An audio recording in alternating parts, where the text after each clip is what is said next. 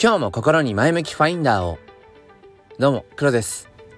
今日は6月の14日月曜日朝の6時17分です。なんか嫌な感じの暗い雲と なんか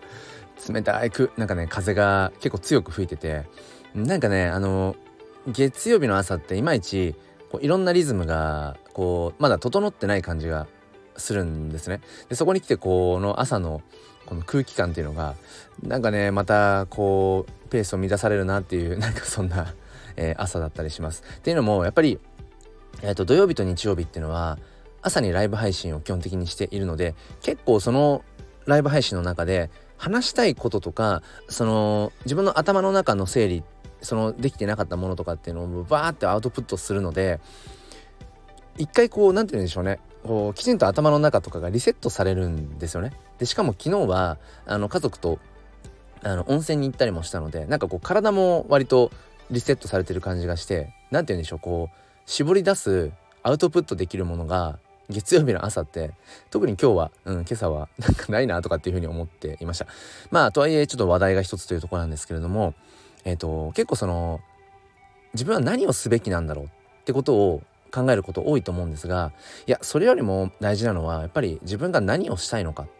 っていうところなんじゃないかなっていう、えー、そんな話をしたいと思います。よければお付き合いください。このチャンネルは切り取った日常の一コマからより良い明日への鍵を探していくチャンネルです。本日もよろしくお願いいたします。ということで本題なんですけれどもまあ何をすべきか。じゃなくて何をしたいか。っていうことの方がうん、なんか大事なんじゃないかっていう話をしたいんですけれどもうんまあ何をすべきか、まあ、それは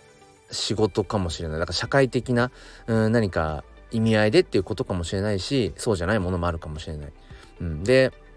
やっぱり何をすべきかっていうその視点で考えていくと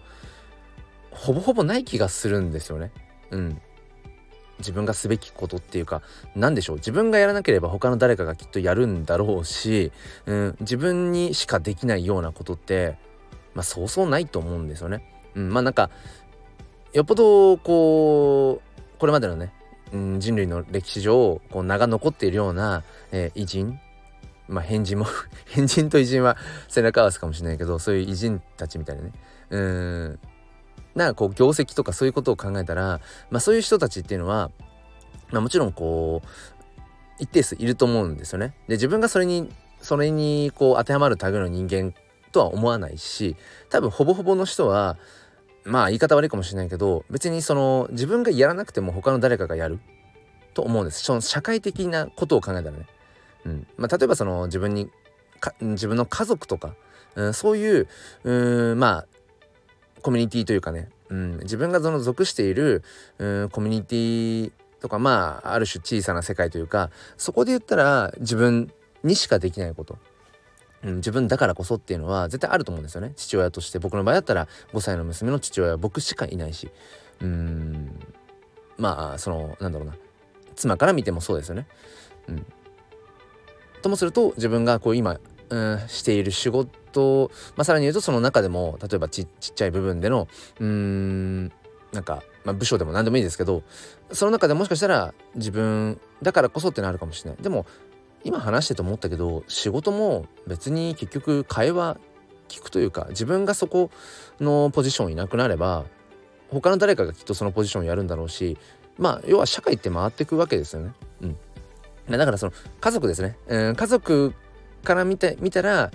自分しかいない。あなたしかいないっていうものだと思うんだけどそれ以外に関してはうんまあほぼほぼ人が変わってもうん何て言うのかな。そこの歯車っていうのは回り続けるんだと思うんです。てかむしろそういう風な社会の在り方ではなければ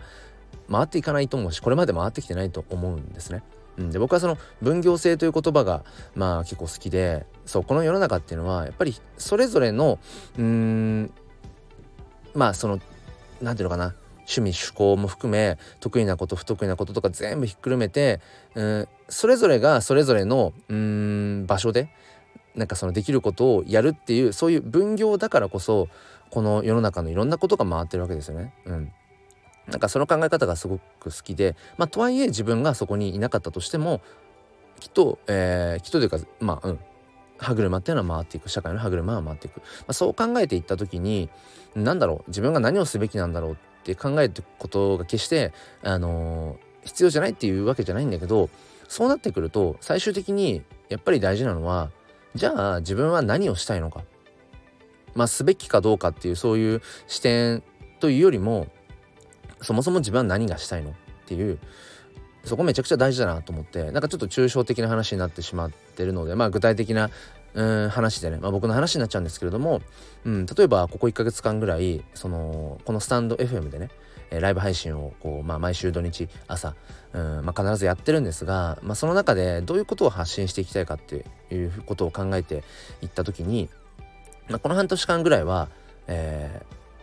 ー、もうとにかく NFT のことを広めていこうってことで NFT 教室っていうものをずっとやってきていました。ただうん本当にこの1ヶ月間ぐらいはなんか自分がそれをやるべきなんだろうかっていうまさに自分がすべきことなのかどうかっていうのをすごく、まあ、考え始めちゃったんですよね。うん、だから例えば自分がその NFT についての話を、えー、していかなくても 他にも NFT の話をする人はたくさんいるわけだし、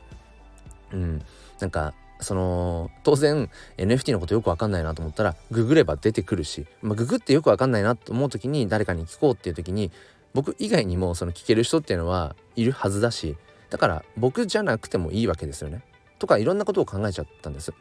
うん、で NFT 教室というもの自体を、まあ、やめようかなみたいなことも考えたりだとかしてでも、まあ、この土日の、ね、ライブの中でいろいろ話しながら自分のこう気持ちみたいなのを整理してきた中で、まあ、やっぱり出た結論としてはいや自分がすべきかどうかっていうよりも自分がしたいかどうかだなと思って、うん、やっぱり僕はその NFT というものを今こう楽しんでいてその NFT のこういう面白い選択肢うんこういう面白いそのなんか手段があるんだよっていうことをやっぱり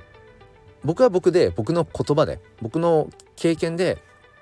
伝えていきたいなと思ったんです。うん、自分がすべきかどうか、うん、じゃなくてね、うん、別にそれはもうどっちでもよくて、うん、そうじゃなくて自分がやっぱそれをしたいなっていうところに、うん、たどり着いたのでもうそれでいいじゃんっていう、うまあ、結論にうんまあ、落ち着きました、まあ、またねなんかこういろいろ揺れることはあると思うし人間だから。うんその信念みたいなものをしっかり持ってるつもりでもなんかそれがグラグラなることもあると思うんですけど、